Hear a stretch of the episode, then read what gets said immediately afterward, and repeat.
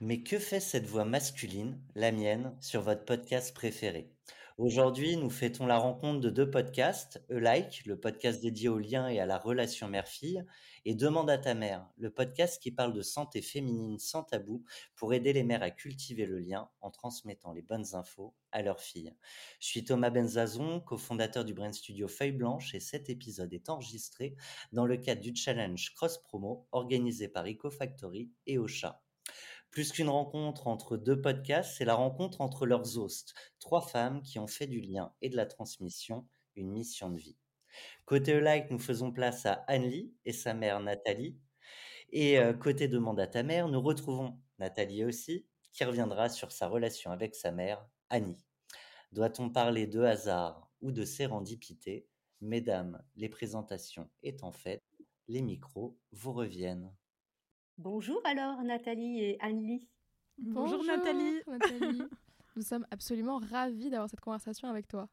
Eh bien écoute, euh, moi aussi je suis ravie parce que c'est une grande première et donc euh, j'avais hâte d'y être et ça y est, euh, nous y sommes. Et merci Thomas. oui, merci Thomas. alors moi j'ai pour habitude de commencer mes podcasts avec une petite question sourire. Alors vous n'allez pas échapper à cette règle. Ça nous va très bien.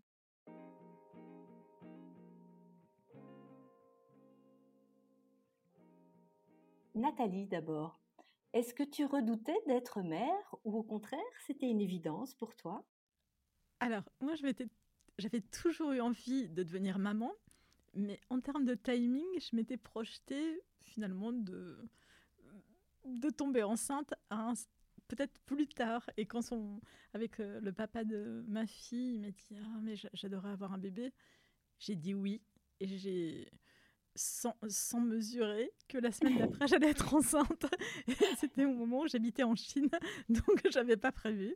Je pensais que, voilà, c'était. Euh, je pensais pas être enceinte aussi rapidement. Donc, oui, je m'étais projetée, mais en voyant des moyennes, je m'étais dit, oh, je vais pas tomber enceinte avant six mois. D'accord. une semaine après. Une belle surprise, alors, une belle surprise de la exactement, vie. Exactement. J'étais pressée d'arriver. Oui. Merci pour ce partage. Anne-Lie, euh, la question pour toi, c'est euh, quelle est la question que tu n'osais pas poser à ta mère à l'adolescence et que tu trouves bien ridicule aujourd'hui, en fait, cette question? Je ne sais pas s'il y a une question que je n'ai jamais posée à ma maman parce qu'on a une relation qui est très complice. Elle n'a jamais été fusionnelle parce qu'on est, on est deux personnes très distinctes et les disputes, il y en a aussi beaucoup parfois. Euh, mais on est très complices. Euh, ma mère a cultivé une confiance dans notre relation depuis euh, que je suis toute petite. Elle a toujours valorisé mes prises de parole. Elle m'a toujours dit qu'elle euh, elle serait mon support également et qu'elle serait présente pour répondre à tous mes questionnements si, si besoin. Il n'y a pas vraiment de questions instinctivement qui me vient à l'esprit où je me mhm. dis c'est dommage, j'aurais aimé en parler plus tôt.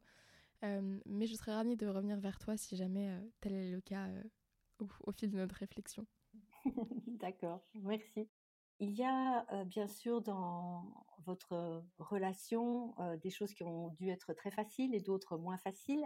J'aimerais peut-être qu'on aborde les, les, premières fois. Les premières fois, c'est, on s'en souvient toujours. Donc, comment vous avez ensemble abordé les sujets des premières règles ou les discussions sur les première relation sexuelle et ou la première fois qu'il fallait aller chez le gynécologue ou choisir une contraception.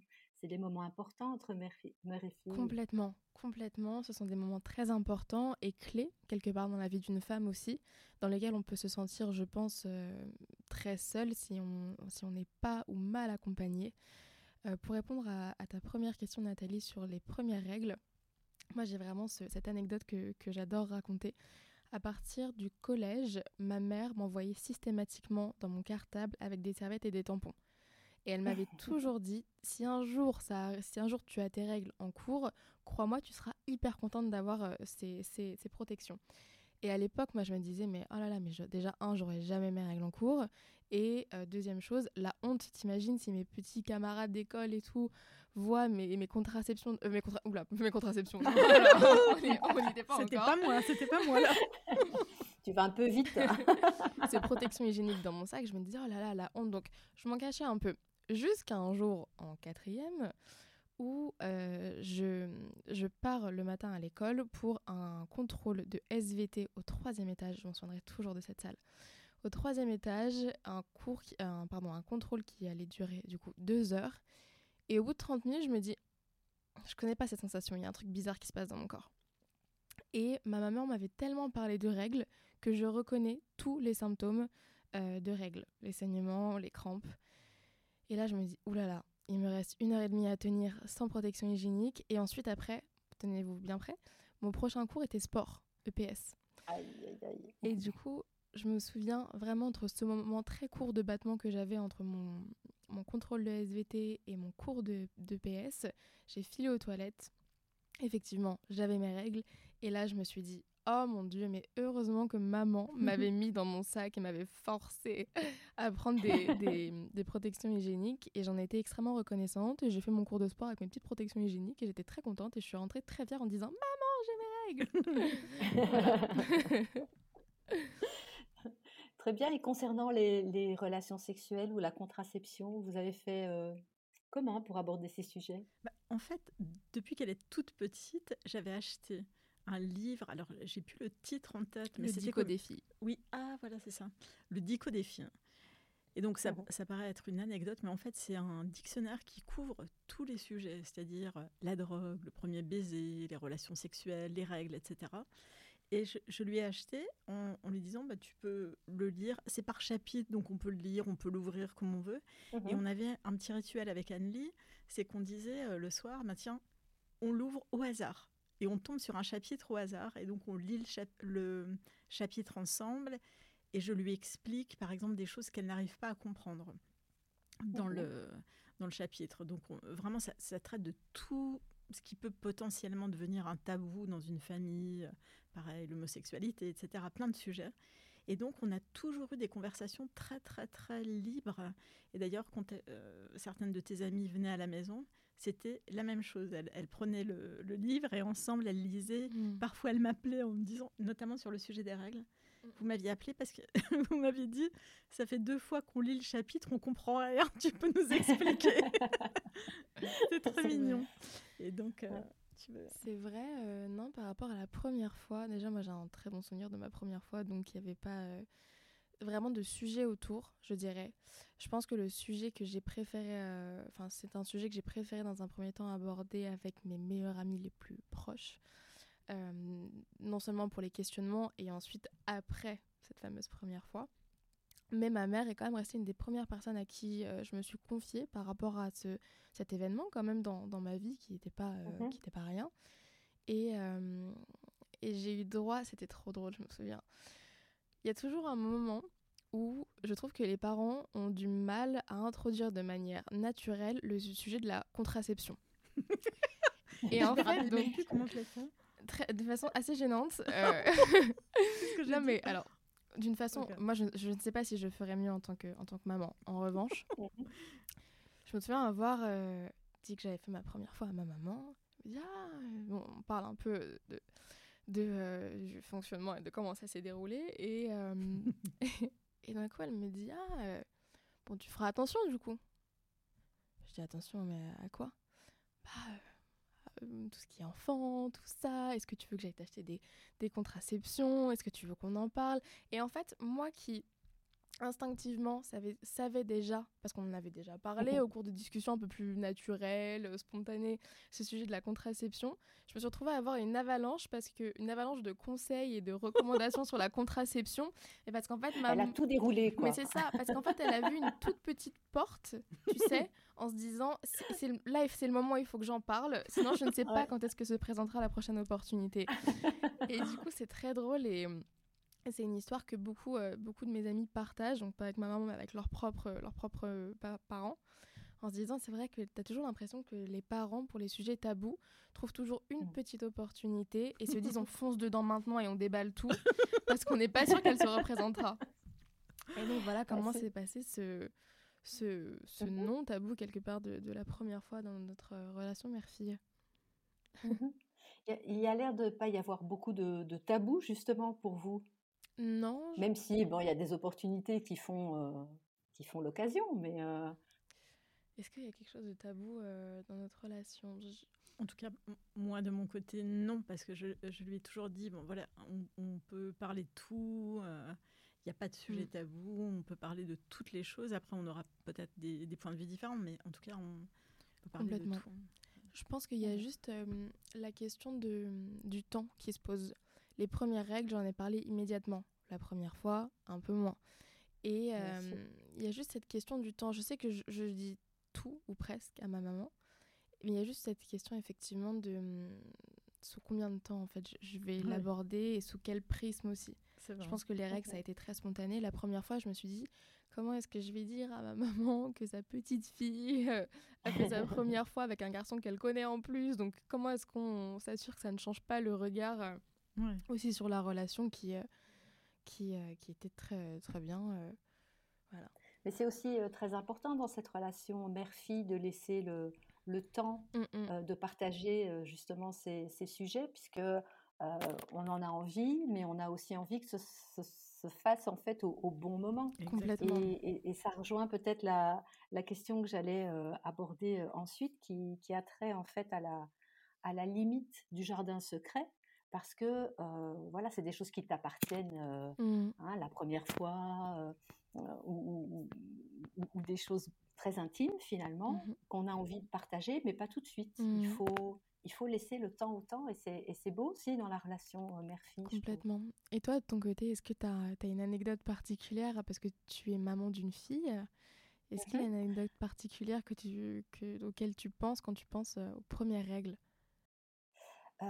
Aux premières règles, donc moi j'ai une fille avec laquelle j'ai aussi une, une, formidable relation et je pense que ma, ma formation de pharmacienne m'a toujours aidée en fait à parler très librement mmh de tout ce qui était santé, de tout ce qui était naturel, le corps. Et mmh donc elle a eu depuis toute petite aussi ben, cette habitude de d'avoir des réponses aux questions qu'elle posait. Mmh et donc quand les ces règles se sont aussi manifestées, elle savait déjà que ça allait arriver et que c'était pas grave et que c'était pas une raison pour le crier sur tous les toits parce que ça c'est peut-être quelque chose qui qui moi m'a un petit peu interpellée quand j'étais jeune fille, c'est que bon, j'ai été réglée à 11 ans, donc c'était quand même assez tôt. Mmh. Et dans la famille, j'ai une maman qui est française. Elle l'a dit à tout le monde parce que c'était quelque chose de voilà, mmh. je devenais jeune fille. Mmh. Et pour moi qui me sentais encore petite fille, par contre c'était c'était terrible parce que c'est de l'intimité que j'avais pas envie de partager tout de suite. Et donc, elle s'en est excusée après parce que pour elle, c'était une formidable nouvelle mmh. et qu'elle a partagée avec ma grand-mère, mes tantes. Ça n'a pas été au-delà du, mmh. cercle familial. Mais je me souviens que ça a été vraiment pour moi quelque chose d'un peu. Bah, presque une trahison. quoi. Oui, mmh une trahison. donc, je n'ai pas fait pour ma fille, par souvenir de ce que moi j'avais connu. Bien sûr. bien sûr. Mais je trouve ça intéressant parce que c'est vrai que on a tendance à penser que la famille est du coup forcément le cercle le plus proche et qu'on doit euh, parfois tout ou beaucoup partager du moins avec euh, notre cercle familial. Moi, je suis plutôt de ton côté, Nathalie, en disant que, euh, enfin, je, pense qu'on ne doit pas tout partager à la famille. Je sais que parfois il y a des choses qu'on se dit maman et moi, mais qu'on ne dira pas à sa propre maman, même si c'est euh, l'amour de notre vie et la star de nos cœurs et que et qu'on l'adore.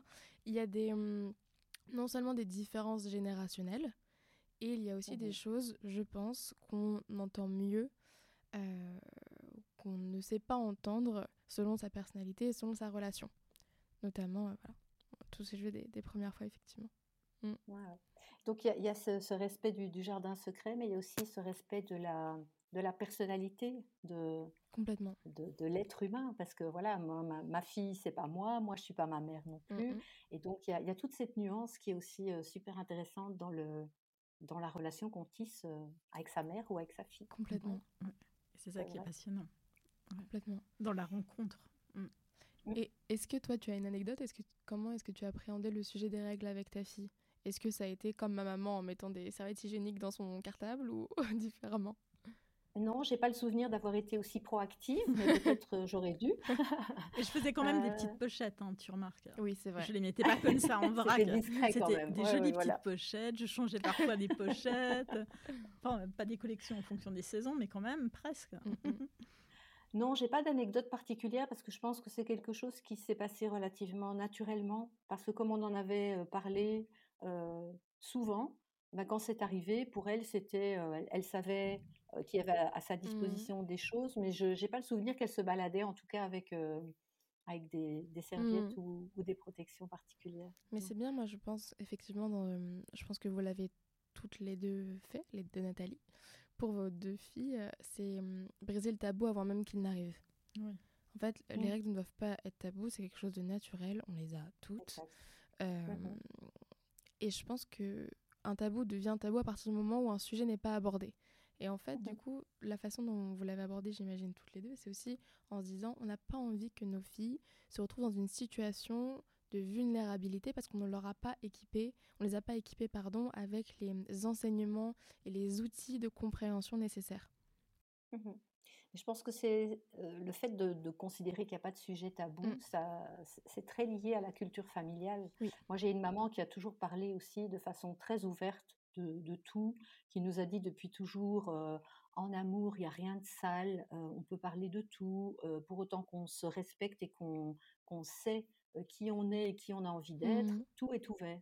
Et je trouve que c'est peut-être les plus belles paroles qu'elle qu'elle ait pu nous, transmettre. Moi, j'ai deux sœurs, et donc c'était des conversations qu'on avait souvent tout ensemble, à, mmh. quatre, parce que quand un sujet se, présentait, bah, c'était l'occasion d'en parler pour, pour nous trois. si c'était quelque chose de plus intime ou plus pudique, alors elle prenait le temps de parler à chacune. Mmh. Et donc, il y, a toujours eu cette, cette ouverture dans le dialogue. Et mmh. donc, moi, pour moi, c'était facile de le reproduire avec ma fille aussi, mmh. et avec un angle peut-être parfois plus facile. Je reviens toujours à cette santé qui, qui, fait partie de ma vie, puisque je suis pharmacienne. Et, et quand les questions venaient, bah, il y avait toujours bien une, une réponse adéquate. Mmh. un peu plus scientifique ou un petit peu plus pragmatique, voilà. Mais donc il n'y a pas de tabou non plus chez nous et je trouve que c'est vraiment une grande chance. Complètement. Et là, on en revient aussi un peu à, ma réponse à ta question sourire en disant que, euh, enfin, pardon, qui stipulait que euh, il faut légitimer la parole de l'enfant aussi. Et je pense que c'est ce que ta maman aussi, Nathalie, a pu effectuer mmh. avec toi. C'est légitimer, légitimer pardon, ta parole et celle de tes sœurs également, tout en vous apportant une connaissance que vous n'auriez peut-être pas eue euh, pardon, sans elle, ou en tout cas pas mmh aussi facilement avec un accès aussi libre de parole et sans filtre. Oui, tout à fait. Et d'ailleurs, je, me souviens que mes sœurs ou moi, euh, quand on avait une question, bah, c'était sans doute la première personne vers laquelle on se tournait, mmh. parce qu'il y avait cette confiance aussi qu'elle allait nous dire des choses vraies, euh, adapté euh, à notre âge, hein, puisqu'on ne répond pas à un enfant de 15 ans comme à un enfant de 6 ans, et qu'elle elle nous donnait ensuite la liberté d'aller chercher un complément d'information ailleurs si on en avait mmh besoin. Et, je trouve que c'était extrêmement rassurant en fait. Je, te rejoins complètement parce que je trouve qu'il faut effectivement expliquer les choses. Alors moi, je ne suis pas une scientifique comme toi, donc probablement mes mots étaient beaucoup plus simple pour décrire les choses. Euh, mais en tout cas, je ne cherchais pas à faire euh, des métaphores, à partir dans des symboliques abstraites. Je disais les choses. Voilà. C'est comme si, c'est comme ça. Il se passe ci, il se passe ça. Et, et ça permet aussi de dédramatiser. Non, mais c'est tout à fait normal, c'est une étape.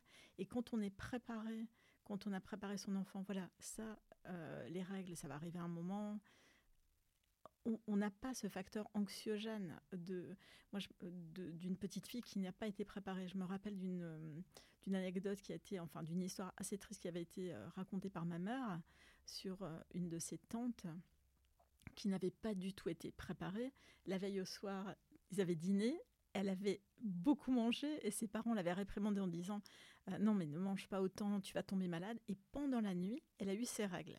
Donc elle a ah, perdu beaucoup de sang et elle a associé ça à j'ai trop mangé, je vais mourir, c'est ma punition. et donc euh, pendant toute la nuit, euh, euh, voilà, elle a, elle, a, eu des crampes et elle a cru qu'elle mourrait d'avoir trop mangé la veille par gourmandise. c'est terrible. Mmh. Mais j'aime bien quand tu dis le fait d'en parler de façon la plus naturelle possible, qui sont des choses qui font partie de, nos vies, à nous les, les, femmes. c'est sans doute le, meilleur conseil qu'on puisse donner aux mmh. futures mamans ou aux mamans qui se demandent comment faire, parce que c'est au plus on en parlera naturellement, au moins ça posera de problème. C'est ça. C'est clair. C'est ça. Et, et, on lève un tabou parce qu'à partir du moment où on n'ose pas mettre des mots sur les choses, on, introduit une Jeanne comme si la maman elle-même était gênée d'apporter ce, sujet. Donc forcément, cette Jeanne va se transmettre à l'enfant aussi. Mm. Mm, mm. Appeler les choses par leur nom, c'est aussi euh, un bon conseil. Oui, c'est vrai. Ça ne sert à rien de tourner autour du pot. Hein. c'est ça. Complètement. Et euh, petite question, est-ce que vous pensez qu'il est... On parle beaucoup de tabou on parle beaucoup de tabou depuis tout à l'heure, mais du coup, petite mhm. question, est-ce que vous, vous, vous, avez mis en place des rituels? Est-ce que c'est venu de manière hyper spontanée euh, par rapport à l'éducation de, votre fille?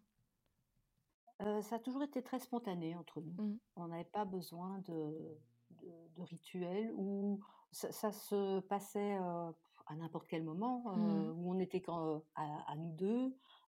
mais elle, n'a jamais eu beaucoup de, de gêne. Je pense que comme toi, elle a mmh. mis parfois du temps à venir avec des questions ou avec voilà j'ai fait ça ou j'ai fait et, moi je l'ai jamais pris comme étant une trahison parce qu'elle ne me l'avait pas dit tout de suite au contraire j'ai toujours accueilli ça en me disant c'est le bon moment pour elle de me le partager quel bonheur qu'elle me le partage il y a tellement de, filles qui partagent rien avec leur mère ou de mères qui n'arrivent pas à partager avec leur fille mmh. que moi j'ai toujours accueilli ça comme étant un, un vrai bonheur de maman ouais.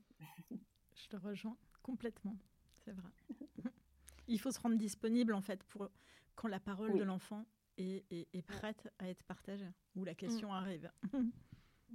Chacun son rythme. C'est ça. Complètement. Et quelle est la place du papa dans, dans tout ça, dans votre relation à vous, euh, mère-fille? Euh, Alors, mes parents se sont séparés quand j'avais 5-6 ans. Et mon père est retourné vivre dans son pays d'origine, le Vietnam, à l'âge de 7 ans. Donc j'ai vraiment grandi ah oui, quand elle avait 7 ans, oui, oui, c'est ça. c'est ça, j'étais en train Maman m'a regardé avec des gros yeux en me disant Mais qu'est-ce que c'est? Elle a cru que c'était ton papa qui avait 7 ans, en fait. Mais c'est amusant parce que quand lui avait 7 ans, il est venu en France. Ouais. Donc, belle cinq enfin, bref. Enfin, bref. euh, par rapport à mon papa, enfin, mon papa, du coup, n'a pas joué une place significative dans mon développement de jeune femme, d'adolescente même parce que je ne le voyais que une à deux fois par an, trois fois lorsqu'il revenait un peu en France, mais euh, la distance fait que c'était impossible de, de, juste aller faire des week-ends par exemple au Vietnam, et surtout beaucoup trop cher. Mhm. Euh, du coup, je dirais que tous les moments clés, je les ai vécus avec ma maman. Après, je n'ai jamais vraiment eu d'occasion de parler de, par exemple, mes premières règles avec mon papa. Tout simplement parce que moi, dans mon schéma, je... comme il n'a pas été présent lorsque j'ai eu mes premières règles, ni même lors de, des questionnements qui ont précédé cet événement, je n'ai pas eu l'occasion de d'en parler avec lui. Ça m'a pas manqué non plus, je ne lui en veux absolument pas. Euh, et j'ai même été rassurée d'être avec ma maman lorsque ça s'est passé. Je me souviens m'être dit, heureusement que je suis en France avec ma maman et que je suis euh, auprès surtout d'une femme qui l'a déjà vécu. Parce que je pense que mon papa, même si mon papa aurait eu l'instinct paternel qui, qui, qui peut-être aurait pris le dessus, il aurait eu ce moment de panique qui moi-même m'aurait fait, m'aurait fait paniquer. Ma mère, euh, pas du tout. Elle m'a dit c'est t'as tes règles, super. Tu veux manger quoi ce soir? Enfin, tu vois, il y a un truc très euh, nonchalant et en même temps c'est ça qu'il faut parce que c'est pas alors c'est autant un, sujet, euh, c'est autant un, grand sujet que ça n'en est pas un les règles et mmh et du coup, c'est vrai que mon papa a joué une place, on va dire, plus tempérée, plus segmentée aussi dans le temps. Je pense que plus j'ai grandi, plus je suis aussi allée vers lui, plus j'ai voulu recueillir ses, ses, conseils et son expérience, son vécu, notamment lorsque j'ai commencé à avoir euh, bah, justement mon premier petit copain. Euh, Allô papa, tu penses qu'il pense quoi de moi ce garçon? Là où maman n'avait aucune idée n'avait pas forcément aucune idée, avait moins de, de codes et de, et de moyens. Surtout. Mm-hmm. Mm. Donc voilà, pour répondre à, répondre à ta question. Très bien. Est-ce que toi, le, est-ce que la place du, du papa de ta fille joue un rôle dans toutes ces premières fois à toi? Alors ça, ça dépend de quelle thématique, Mmh mais il, il n'a jamais été tellement à distance de, de tout ça. il s'est souvent inquiété de savoir par mon intermédiaire dans un premier temps pour pouvoir la rassurer elle dans un Mmh. second temps, ce que je trouvais très très mignon. Et depuis lors, voilà, on n'est plus ensemble, mais il a gardé en fait cette complicité avec Mmh sa fille sur beaucoup de sujets. Et il y a très peu de tabous entre eux aussi. Et donc cette cette relation sans doute qui, qui était différente de Mmh celle qu'elle a avec moi, puisque voilà, c'était son papa. Et je pense qu'il y a même des, des sujets qu'elle a toujours abordés avec son papa et Mmh pas forcément avec moi, Ouais. euh, qui étaient peut-être d'un autre ordre. Mais donc, euh, c'est aussi important. hein. Je Mm. pense qu'il existe une, euh, une- déjà une pluralité de points de vue selon les personnes, mais lorsqu'il en vient à un papa ou une maman, moi dans mon cas, je sais que il y a des sujets pour lesquels évidemment je vais voir mon papa en premier et d'autres pour lesquels je me tourne plus vers maman, effectivement. Mais parce que les hum, relations, je pense, dans mon cas du coup, père-fille et mère-fille ont une place complètement différente, toutes les deux aussi légitimes et aussi euh, précieuses, mais, euh, mais ça va être différente. Et c'est intéressant de voir que ça se reproduit aussi, Nathalie, dans, dans ta vie, dans, te- Oui. dans ton écosystème familial que tu as créé, du coup. Tout à fait. Mm. Ouais. Moi, je trouve ça beau quand il y a une complémentarité comme ça et, euh, et- et une place pour chacun finalement. Complètement. Ça.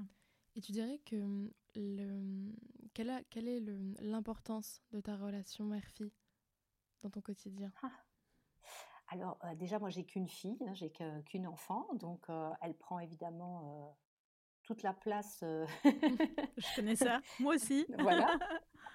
puisqu'il n'y a, Ouais. pas- il y a pas à partager, donc elle prend déjà une, une Mhm. place énorme. Euh, c'est euh, c'est quelqu'un euh, voilà, avec qui euh, j'aime être. Alors j'ai beaucoup de chance parce qu'elle me le rend bien. Malheureusement, elle habite à l'étranger, donc je la vois plus aussi souvent euh, que, que je le voudrais. Mais il y a, on est tout le temps connectés en fait, parce que bien sûr il y, a, il y a tous les moyens de connexion aujourd'hui, mais cette relation, au fur et à mesure du temps, elle continue à se nourrir de la même façon. Aujourd'hui, c'est une femme, hein, elle, a, elle a plus de, de 30 ans. Et, euh, et je sais à quel point c'est important pour elle aussi de revenir euh, régulièrement vers moi. Euh, c'est c'est comme si c'était un peu un, un ressourcement. Et, et là, on vient de partir il n'y a pas très longtemps, une semaine toutes les deux en vacances, et on était les reines du monde. C'était comme si, comme si on nous faisait un cadeau euh, de l'univers euh, incroyable, et on a savouré chaque, euh, chaque moment. C'était c'était divin, vraiment. Donc c'est super important pour moi. Ouais. Le- le- la proximité que tu, que tu décris avec ta fille, puis ces moments un peu exceptionnels et aussi ces moments à distance, nous on les a vécus aussi quand tu partais euh, au Mhm. Vietnam ou quand tu étais partie à Londres, etc. Il y avait des moments, c'était quasiment de la télépathie. Quoi. On. Mhm.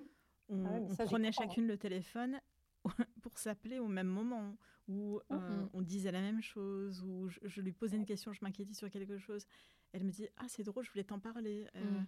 c'est c'est vraiment. euh, c'est euh, oui, la télépathie, on, on- en fait l'expérience. Nous, on, rigole souvent avec ma fille parce que euh, Audrey, en fait, quand elle, quand elle est ici euh, en Belgique, hein, elle habite à Londres, quand elle est ici en Belgique et qu'on se donne rendez-vous, euh, la plupart du temps, on est habillés dans les mêmes couleurs. on ne s'est pas concerté, Alors. on ne s'est pas vu le matin. Alors c'est très drôle que tu soulèves cet exemple-là parce que effectivement, ma mère et moi, on, on filme du coup des podcasts ensemble, toutes les deux, et en général, on aime bien s'accorder, justement ne pas s'accorder en termes de couleurs, on aime bien avoir des couleurs différentes. Et je sais pas, les trois dernières fois où euh, on avait du coup des trois tournages différents, on sort de nos chambres respectives habillés de la même couleur. Et là, du coup, on se regarde, on se dit. on se regarde de la tête aux pieds, on se dit bon bah qui va changer? Bon bah c'est souvent moi d'ailleurs. Enfin, c'est c'est des petites choses anecdotiques, mais Ouais. qui sont euh, Mm. Complètement. super précieuses. Oui, voilà. Complètement. Complètement. Et pour revenir sur le sujet de la santé, qui font que on brise déjà, on l'a déjà dit, mais qu'on brise des tabous avant même qu'ils soient arrivés. Et outre Mhm. ça, qu'on per- on peut se permettre aussi d'avoir des questionnements ensemble. Moi, je ne vais pas voir ma maman sur des questions de santé en ayant forcément une réponse. Et c'est important d'avoir outre ça encore, le point de vue de ma maman. D'avoir son point de vue et d'avoir sa réflexion, parce que même si on peut ne pas être d'accord toutes les deux, j'aime bien me confronter à son opinion, que, qui je sais n'a que mes, mes bons intérêts dans son cœur et dans, et dans, son, dans son propre intérêt, j'aurais envie de mhm. dire. Euh, et je trouve ça important et je trouve que c'est c'est une belle relation de pouvoir avoir, faire, faire cette expérience avec, avec sa fille. Mhm. Est-ce que toi, il y a un exemple, Nathalie, auquel tu penses lorsque tu penses à, ta, à ce rapport euh, santé dans le cadre mère-fille? Est-ce qu'il y a un moment où elle est venue se confier à toi, notamment par rapport à un sujet de santé? Oui, il y, en a, il y en a déjà eu euh, plusieurs, alors sans, sans, sans trahir ses secrets. Euh, mmh. oui, il y a eu des, des moments où voilà, elle, elle, était embêtée par, par certaines choses et elle avait déjà soit consulté un médecin ou, vu quelqu'un mmh et où elle, elle venait vraiment recueillir mon avis parce qu'elle voulait être sûre que, que c'était ce qu'il fallait faire ou, mmh ou que je, je, pouvais donner mon assentiment d'un point de vue plus professionnel de santé, mmh mais parce qu'elle en avait besoin. Elle avait besoin de savoir. Ou justement, je lui disais, bah, non, moi je suis pas trop confiante par rapport à ça. Pourquoi on n'irait pas, pourquoi tu n'irais pas voir un autre médecin Pourquoi tu ferais pas ci ou ça? Et ça, ça l'a aidé à réfléchir et à trouver son chemin.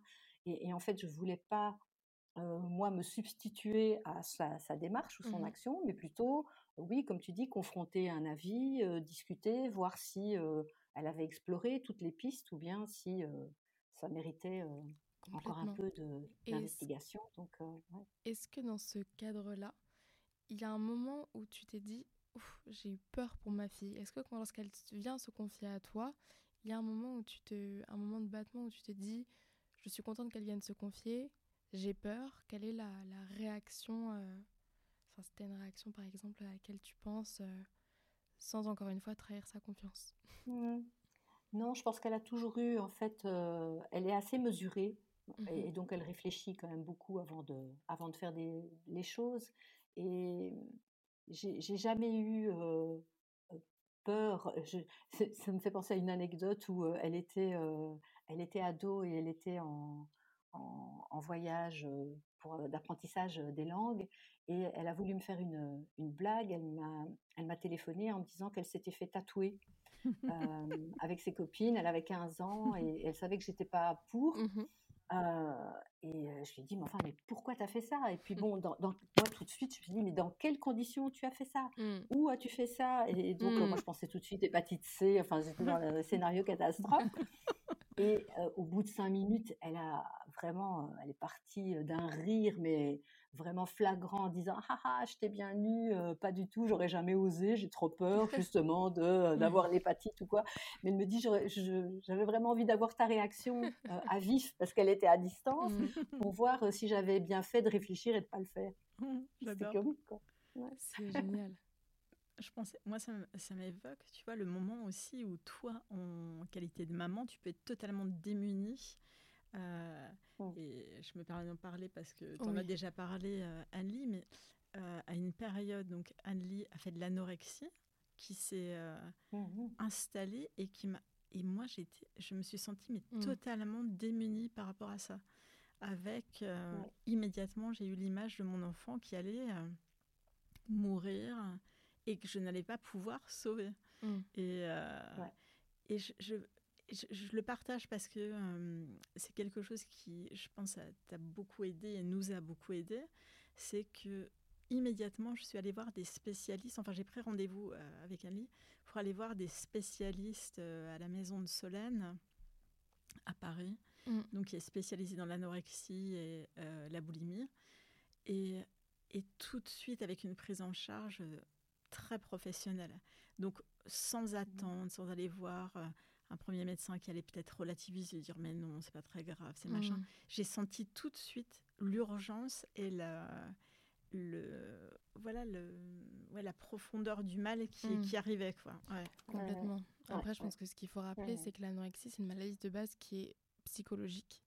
Euh, et que les maladies psychologiques, on se sent souvent démunis face à ça en tant que personne extérieure. Ouais. moi, dans mon cas, ce qui a été le déclencheur, je pense, de cet euh, acheminement vers un parcours du coup médical et dans un cadre vraiment soutenu, ça a été que même moi, je me suis dit, bon ok d'accord, je, veux bien reconnaître que je suis anorexique parce que là, ça va pas du tout. Mmh. Mais ça a été un moment de notre vie personnelle qui était très compliqué mmh. parce que je sais que maman s'inquiète vite et beaucoup. Et à ce moment-là, moi, j'avais pas envie de ressentir de la, ni de la peine d'autres mmh. personnes, ni euh, de, de qu'on me brusque avec euh, des solutions. J'avais envie déjà de comprendre ce que, de comprendre ce que je pensais, comprendre mon mécanisme euh, face à, face à la nourriture, face à pourquoi je pense ça alors que de base, j'adore manger. Mmh et, et c'est vrai que hum, j'ai eu besoin comme on en parlait un peu tout à l'heure, mais de faire un acheminement personnel vers cette réflexion-là, pour ensuite m'asseoir à une table avec maman en lui disant, je te le dis, je pense que là, je commence à vraiment sombrer vers l'anorexie. Mm. Sombrer, c'est vraiment le bon mot parce que c'est une maladie qui peut se dégrader mm. extrêmement vite. On l'a vu chez moi. Mm. Euh, ça a été des mois et des mois de, de encadré par euh, trois, quatre médecins différents. Mais moi, j'ai plus de tabou aujourd'hui à en parler parce que je pense que mmh c'est tellement important de démocratiser déjà la santé mentale mmh. et qui plus est de euh, même si on a une relation enfin de, de, montrer que même si on a une relation qui est euh, très complice il y a des sujets de, devant lesquels on est impuissant. Mmh. moi j'aurais pas su faire plus que ce que maman a fait pour moi-même. D'ailleurs je l'ai pas fait. Euh, mais s'il y a vraiment un conseil que je peux donner aux, parents enfin aux parents oui qui, qui qui sont face à, en tout cas, une anorexie ou une boulimie, en tout cas, un, trouble euh, face à un trouble alimentaire et puis psychologique euh, lié à l'alimentation, effectivement, euh, chez leurs enfants, c'est mm. déjà écoutez-les, ne mm. montrez pas de, de, pitié parce que c'est pas ce qu'on a envie de ressentir. Mm. Et ça, je parle pour moi, mais je parle aussi avec les autres, enfin pour les autres personnes. Dans, le, dans un cas similaire que j'ai pu rencontrer du coup à la maison de Solène, on avait tous, on était tous aligné sur le fait euh, qu'il n'y a rien de, de, pire, entre gros guillemets, que de sentir la peine de ses parents ou, euh, ou de sentir de la pitié. On a envie de se sentir euh, normaux, ce qui n'est pas vraiment le cas. Et si on est considéré comme ça, malheureusement, on ne se soigne pas. Mais je, je, pense que c'est important de le rappeler. Et je pense que c'est important aussi de, pour les enfants d'avoir confiance en leurs parents et de pouvoir en, parler à leurs parents parce que mmh c'est pas. Euh, j'avais 16 ans à l'époque, je crois. Donc c'est pas. Non, j'étais plus jeune, pardon. Plus 13 ans, je ouais. J'avais 13 ans. Euh, mais c'est pas quelque chose dont on parle au copains. D'un autre côté, il y a. Oui, il y a ce sentiment de culpabilité probablement du côté de, de, de la mère, Totalement. parce que, mmh. ou des parents de la même, hein, euh, parce, parce qu'on on comprend, on comprend pas pourquoi mmh, euh, tout à coup bah, cet enfant à, ce type de problème. On n'est pas forcément à la source du problème non plus, mais je sais que beaucoup de mères se, mmh. se posent la question, se culpabilisent et, mmh. ne, et, ne, savent pas très mmh, bien comment réagir non plus. Euh, et donc, tu, tu, disais, Nathalie, on peut se trouver ah démunis, et je pense que dans cette, ce, genre de situation, on est particulièrement démunis. Ce qui est compliqué de rester aux côtés de son enfant tel qu'il le voudrait, parce que ça, ça crée un vrai problème dans, dans la relation aussi. Hein, mais heureusement, voilà, tu, enfin, vous vous en êtes sortis toutes les deux et en préservant votre relation. Complètement, complètement. Euh, mais je pense que dans ce cadre-là, effectivement, il est très utile de hum, d'engager des professionnels de santé mmh. qui sont des personnes qui sont neutres vis-à-vis de la maladie. Parce qu'en fait, moi, je le voyais comme euh, quelque chose de génial parce que je me voyais mincir euh, de semaine en semaine. Maman Mmh comme elle l'a dit, me voyait mourir de semaine en semaine. Et en fait, il y a un médecin qui est neutre et qui place le curseur, mmh. qui dit à maman, il elle va pas mourir, mourir, votre fille. Ça va, elle a encore du chemin avant de, de se laisser mourir, vous inquiétez mmh pas. Et qui va me dire à moi, active-toi ma cocotte. C'est pas normal la façon dont tu penses et il faut que tu puisses. Euh, c'est une maladie, donc il faut que tu sois soigné.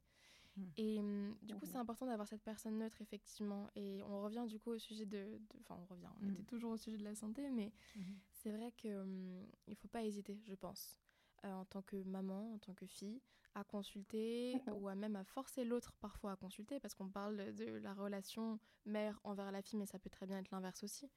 Une fille qui, une fille, un enfant qui voit son, son, son, parent en état de détresse ou en état de difficulté au, au, niveau de la santé, je pense qu'il ne faut pas hésiter. Il ne faut pas hésiter non plus à avoir des moments qui peuvent être un petit peu, parfois durs, ce qui a été le cas dans... Mais comme on le disait tout, comme on le disait tout à l'heure, il ne faut pas avoir peur des mots. Quand les mots mmh. s'imposent, il ne faut pas tourner autour du pot. Il faut, il faut oser les prononcer. Quoi. Complètement. Mmh prononcer les mots et agir sans, sans faire l'autruche, sans se dire non mais ça va, ça va aller, ça va aller. Non, non, mmh. à un moment il faut et très vite réagir pour voilà, couper la spirale et, et, tout de suite mettre en place des choses qui vont aider l'enfant ou l'adulte à aller mieux. Mmh. Mais ça, je pense que c'est d'une façon générale une, une façon d'être dans la vie parce que laisser pourrir des situations, ça, ça fait du mal à tout le monde au final. Mmh, Donc il mmh. faut euh, tout, enfin moi en tout cas c'est ma philosophie, mais de d'agir vite, de crever l'abcès, de dire les choses, euh, voilà. Et après, hop, on passe à autre chose.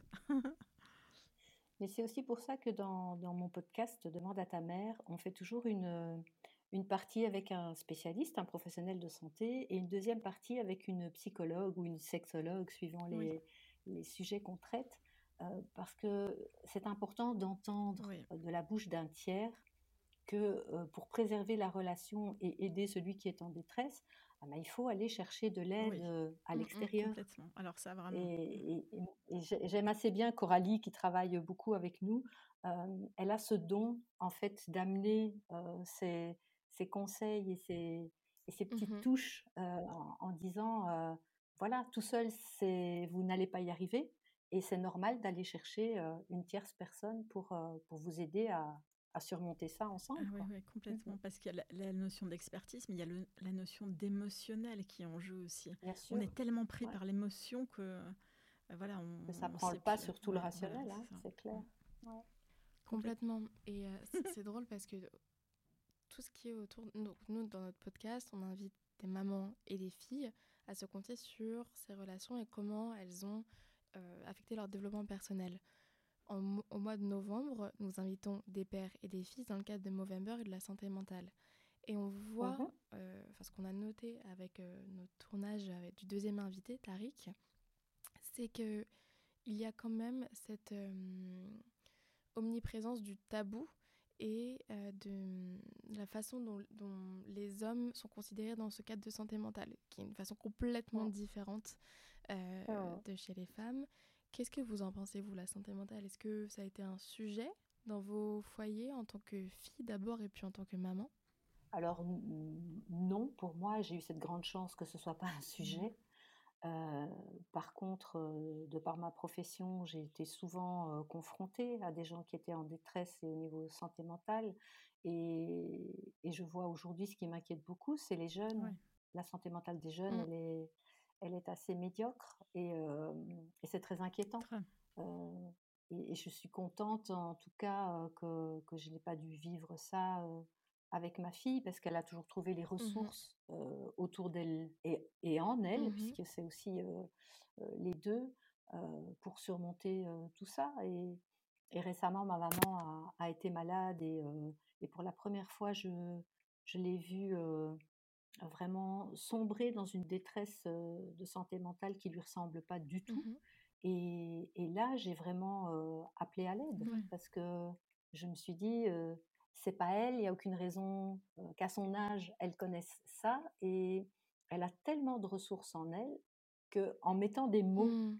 et en ayant une vraie discussion avec elle, je lui dis maman, tu, tu, peux pas te laisser aller là-dedans parce que c'est pas toi mmh. et, donc réagis, il faut mmh. il faut que tu reprennes du poil de la bête et elle a ce courage et en, en l'espace de, de neuf mois, elle est revenue à, à, un niveau de santé mentale qui qui est qui est bien plus caractéristique de sa personnalité. Mais donc, euh, c'est parfois très, très vite euh, Complètement. arrivé, en fait. Et hein. c'est là que l'entourage est très important pour soutenir, pour euh, porter la parole, pour verbaliser, pour aussi voilà, mettre des mots sur des choses qui sont peut-être pas toujours très sympathiques à entendre à première vue, mais qui sont nécessaires pour aller mieux. Complètement, et c'est là aussi que tu deviens un peu la, la maman de ta maman, quelque part. Mm. Que tu prends soin d'elle et que tu reconnais sa vulnérabilité dans un moment et que tu, mm.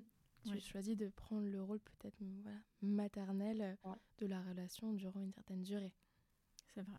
Bah, c'est chouette de redonner aussi ce qu'on a reçu. Mm. Et quand on a reçu beaucoup, euh, on a l'impression que voilà, le fait de donner un tout petit peu, ben c'est, ce n'est que le juste, juste retour des choses. Voilà. Complètement. C'est un sujet vraiment commun à nos deux, à nos deux podcasts, nos deux médias. C'est la transmission. Transmettre. Euh, J'imagine déjà que ça a été une question dans, dans ta relation, Nathalie, l'idée de transmission. Euh, Mhm. Mais c'est aussi un sujet, donc quelque part, comme Thomas l'a si bien dit dans l'introduction, nous avons fait nos vies et euh, autour Mhm. duquel nous, nous régissons nos échanges. Mm. Au sein du podcast A Like, nous avons répondu à euh, ta question sourire qui est la tradition de ton podcast pour Ouais. commencer chaque épisode. nous aussi, au sein de Like, nous avons une tradition de fin d'épisode qui s'appelle Lettre à ma maman. Nous demandons à nos invités, mère, fille, père, fils et maintenant toi, Nathalie, d'écrire une lettre à leur maman en amont de l'épisode. Est-ce que tu as pu écrire ta petite lettre? Je sais que oui, normalement. Oui, oui, je me suis prêtée avec euh, beaucoup d'enthousiasme euh, à, cette, euh, à cet exercice qui pourtant n'est pas Pas facile. facile. Euh, voilà, j'ai pas eu beaucoup de temps non plus, mais voilà, je l'ai fait, donc euh, Je suis sûre que ça va être. ça vient du cœur en tout cas. c'est Ouais. très beau. Je suis sûre que hum, ça va être une lettre très belle et surtout une belle, un beau témoignage pardon, de la relation que tu as avec ta maman que tu nous décris depuis le début de l'épisode comme très complice. Nous te laissons lire ta lettre à ta maman.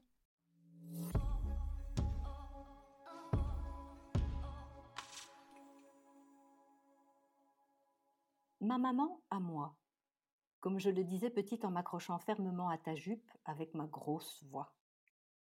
Ou ma petite, puisque c'est comme ça que je t'appelle aujourd'hui.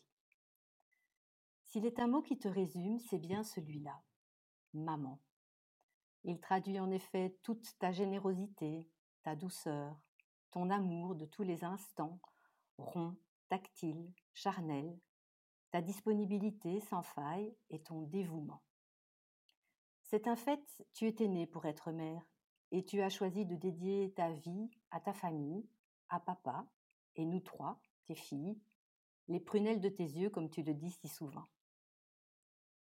D'aussi loin que je m'en souvienne, je t'ai toujours admirée pour ta sagesse, ta rigueur, ta persévérance, ta beauté naturelle aussi, ton aptitude à capter le bonheur et ton empathie.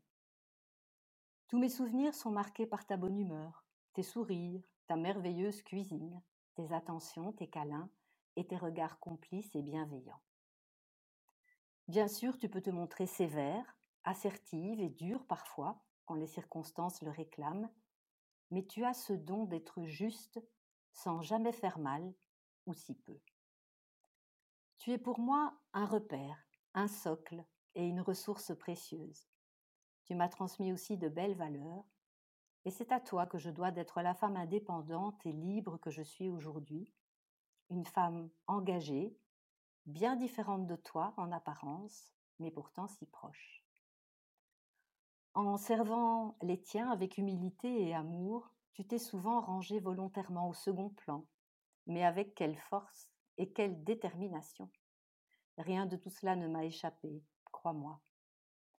Aujourd'hui, je te regarde toujours avec autant d'amour, et je peux dire sans mentir que nous avons réussi à tisser, toi et moi, une merveilleuse relation mère-fille dans toutes les étapes de notre vie.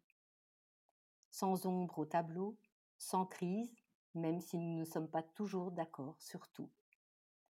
Je n'aurais pas pu rêver d'une mère plus tendre ni plus parfaite que toi. Aussi, aujourd'hui, à travers ce message, je veux que chacune de tes cellules se remplisse de bonheur pour l'éternité, car maman, tu sais combien je t'aime pour toujours. Merci pour tout. Merci beaucoup. Oh, c'est une lettre tellement touchant. magnifique. Elle est magnifique et en même temps tellement complète. On comprend l'acheminement de votre relation. Euh, c'est- magnifique. De bout en bout, c'était une lettre euh, émouvante. Et J'espère qu'elle aura la chance de pouvoir l'entendre parce que je pense que ça, vraiment ça lui fera Mm. du bien aussi. J'espère. Voilà. Merci, en tout cas pour cette euh, opportunité d'écrire une lettre à ma maman. Merci à toi Nathalie. Merci beaucoup, Nathalie. C'était magnifique. Thomas qui a un grand sourire, donc il a l'air très content aussi. T'es Il faut savoir que c'est la catégorie où on pleure systématiquement. Donc, euh, nous ne sommes pas étrangères aux larmes et aux Ouais. boîtes de Kleenex euh, au sein du studio. Ok, ben nous voilà arrivés au bout alors. Oui, exactement. Merci beaucoup Nathalie. C'était un plaisir d'échanger avec toi. Eh ben, merci à vous aussi et, euh, et, merci pour cette grande première, puisque pour moi c'était un, un, premier, euh, un premier cross euh, podcast. Et donc, merci de l'avoir fait avec autant de douceur et de gentillesse. Avec plaisir merci et merci à toi pour ton partage et, et je vous souhaite une belle continuation tout ensemble dans cette belle lignée de femmes. merci à vous aussi. Est-ce qu'il y a un message que vous aimeriez passer à vos auditrices, mais aussi peut-être à vos auditeurs respectifs? Moi, le, euh, le, message que j'ai envie de passer, c'est vraiment euh, libérer les paroles. Libérer la parole de vos enfants, libérer votre propre parole. Rien n'est tabou. Ce qui est tabou, c'est ce qu'on garde en soi et ce qui nous conduit peut-être à la maladie à un moment. Donc, libérez les paroles, parlez-en, mettez tout sur la table. Voilà. Dans la même lignée de conseils, si vous libérez les paroles, écoutez les paroles. Il y a une différence cruciale entre le fait d'écouter et le fait de dire bon oui, partager son expérience. Je pense que hum, la compréhension, l'écoute font les personnes que vous êtes et sont un témoignage du type de relation que vous allez avoir et que vous allez entretenir également. Donc si quelqu'un se confie à vous, écoutez-le. Mmh. Et moi, j'ai envie de dire que voilà, si on n'a pas la, chance d'avoir une bonne relation euh, mère-fille, il y a toujours dans son entourage une personne euh, bienveillante à laquelle on peut euh, voilà, confier ses difficultés ou ses secrets. Donc ça peut être une sœur, ça peut être une tante, ça peut être une, une amie, ça peut être un papa aussi, parce que voilà, nous on est quand même écoutés à 40% par des hommes, ce qui m'a beaucoup euh, étonnée au départ, mais je pense que les hommes d'aujourd'hui sont aussi à la recherche de clés. Euh, et je dis souvent qu'ils ont envie d'accompagner les femmes de leur vie. Et, je pense que c'est un beau changement euh, chez les hommes.